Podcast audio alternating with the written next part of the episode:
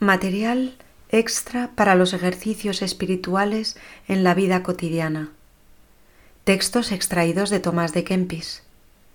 De la imitación de Cristo, libro primero, capítulo 25. De la fervorosa enmienda de nuestra vida. Anda en vela y con diligencia en el divino servicio y piensa a menudo, ¿a qué viniste y por qué abandonaste el mundo? ¿Por ventura no fue para que vinieses a Dios y te hicieses un varón espiritual? Por tanto, date con fervor a tu aprovechamiento, porque en breve recibirás el pago de tus trabajos y entonces ya no habrá temor ni dolor dentro de tus confines. Trabajarás ahora un poco y encontrarás luego un gran descanso, o más bien una alegría y gozo perpetuo. Si tú permanecieres fiel y fervoroso en el obrar, Dios sin duda será fiel y generoso en recompensar. Has de abrigar esperanza buena de que llegarás a alcanzar la palma, pero no conviene que tengas seguridad para que no empereces o te ensorberbezcas. Estando uno frecuentemente agitado de las olas del temor y de la esperanza, como cierto día, consumido de la tristeza, entrase en una iglesia y se postrase en oración ante el altar, iba revolviendo dentro de sí estos pensamientos diciendo, Oh, si yo supiera que había de perseverar. Y al punto oyó en su interior la divina respuesta. ¿Y qué? Si supieras eso, ¿qué harías? Haz ahora lo que entonces quisieras hacer y estarás seguro. Y hallándose luego consolado y confortado, se entregó del todo en manos de la divina providencia y cesó la ansiedad y turbación de su espíritu. Y no quiso investigar con vana curiosidad lo que había de suceder, sino más bien procuró inquirir cuál era la voluntad de Dios agradable y perfecta, para empezar y llevar hasta el fin toda clase de buenas obras. Espera en Dios y haz el bien, dice el profeta, y habita la tierra y serás apacentado en sus riquezas. Lo que más retrae a muchos del aprovechamiento y fervorosa enmienda de sus faltas es el horror de las dificultades y el trabajo de la pelea a la verdad, aquellos adelantan en las virtudes sobre los demás que más se esfuerzan con ánimo varonil en vencer lo que más les es molesto y contrario. Porque entonces el hombre adelanta más y merece más copiosa gracia cuando se vence más a sí mismo y se mortifica en el espíritu. Empero no todos tienen en igual grado mucho que vencer y mortificar. Sin embargo, el que con diligencia aspira a la virtud alcanzará más la perfección, aunque tenga más pasiones que otro muy morigerado, pero menos fervoroso para procurar las virtudes.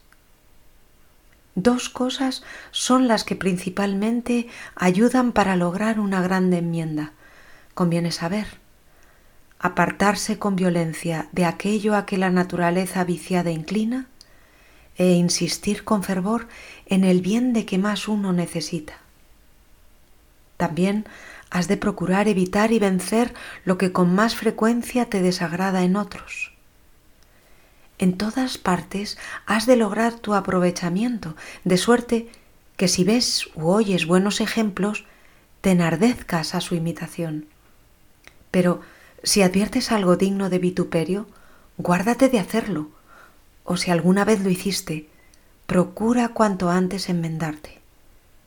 De la misma manera que tu ojo considera a los otros, así a tu vez eres notado por los demás. Cuán agradable y dulce es ver a los hermanos fervorosos y devotos bien morigerados y observantes. Cuán triste es y doloroso ver a otros vagueando sin orden, que no se ocupan en las cosas propias de su vocación. Cuán dañoso es descuidar el fin de su vocación y entregarse a lo que no se le encarga. Acuérdate del blanco que te has propuesto y pon ante tus ojos la imagen del crucificado. Bien puedes avergonzarte al considerar la vida de Jesucristo, porque no has procurado conformarte más a Él, aunque hace tiempo que andas por el camino de Dios.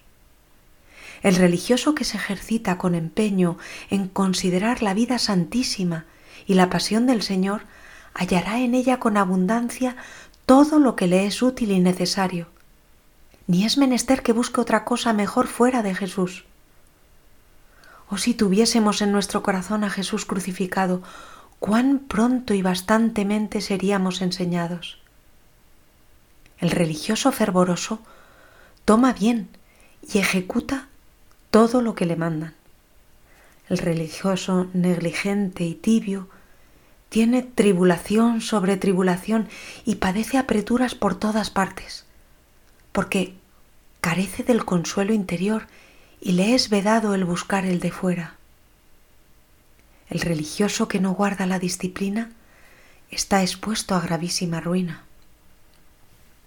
El que busca libertad y remisión siempre andará en angustias porque siempre hallará una cosa u otra que le desagrade. ¿Cómo lo hacen tantos religiosos que llevan una vida tan estrecha de regular observancia? Salen rara vez, viven abstraídos del mundo, comen muy pobremente, visten hábito grosero, trabajan mucho, hablan poco, velan largo tiempo. Levántase temprano hacen largas oraciones, leen con frecuencia y guardan con exactitud las reglas. Mira a los cartujos cistercienses y a otros religiosos y religiosas de diversas órdenes religiosas, cómo todas las noches se levantan a alabar a Dios. Y por esto debieras avergonzarte de andar perezoso en tan santa obra, pensando cómo al mismo tiempo tanta muchedumbre de religiosos empieza a cantar las divinas alabanzas. Oh, si no tuviésemos que hacer otra cosa que alabar a Dios nuestro Señor con todo el corazón y a boca llena.